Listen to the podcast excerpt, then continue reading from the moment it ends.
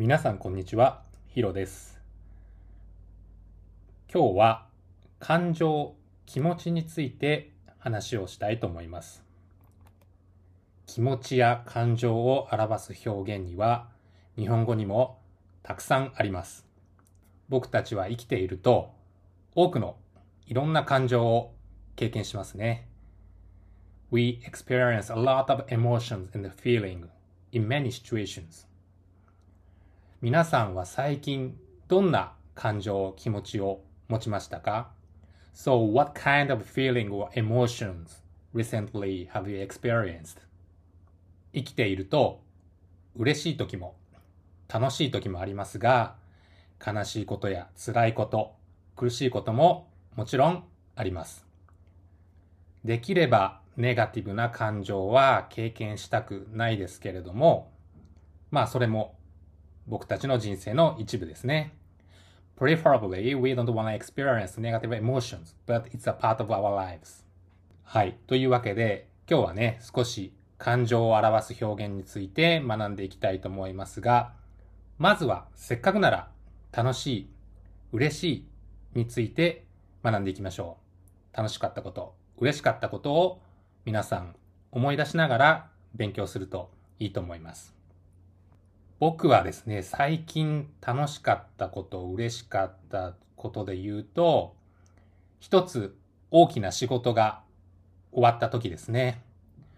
はい、すごくあの嬉しかったです。無事に終わったので、とても嬉しかったですね。逆に言うと、それまでちょっと苦しいことがあったりとか、大変なことがあったので、終わると嬉しい気持ちになります。I was very happy and relieved that the big project was done without any trouble.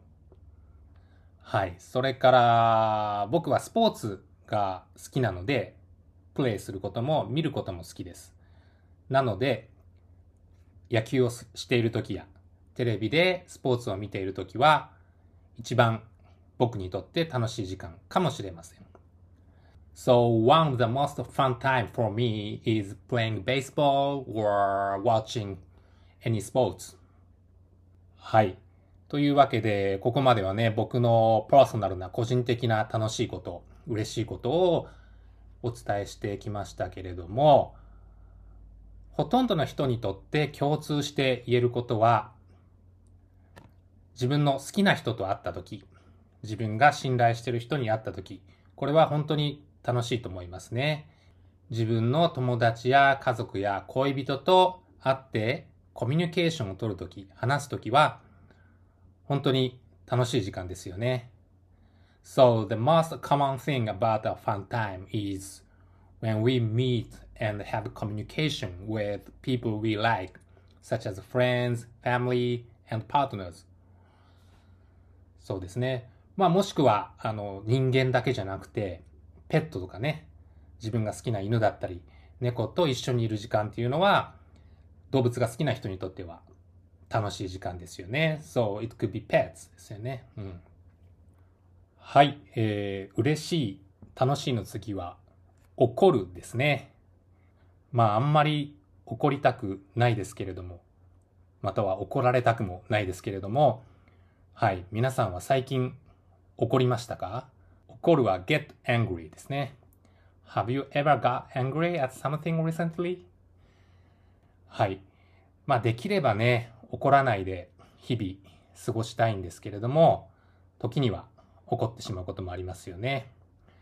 怒るということに近い言葉では、腹が立つとか、頭に来るなどの言葉があります。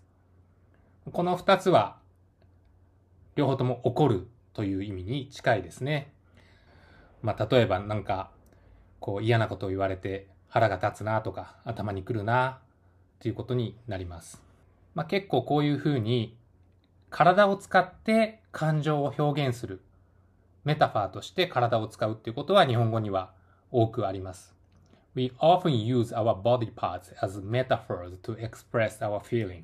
それからオノマトペとしてはムカムカ、イライラ、カリカリなどがありますね。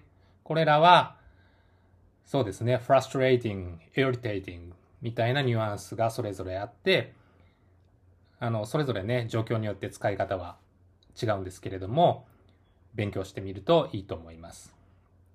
はい。僕はできるだけイライラしないように毎日を過ごしています。はい。次は悲しいですね。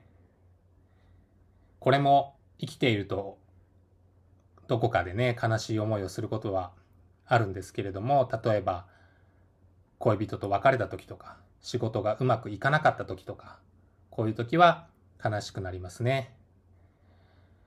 僕はね、最近ありがたいことにあんまり悲しい思いをしていないんですけれども、もしね、悲しいことがあっても、それはしょうがないので、立ち直ることが大事ですよね。We inevitably feel sad at some points in our lives, so it's okay. But the resilience or getting over it is more important ですね。はい。というわけで今日は少し感情について話をしてきました。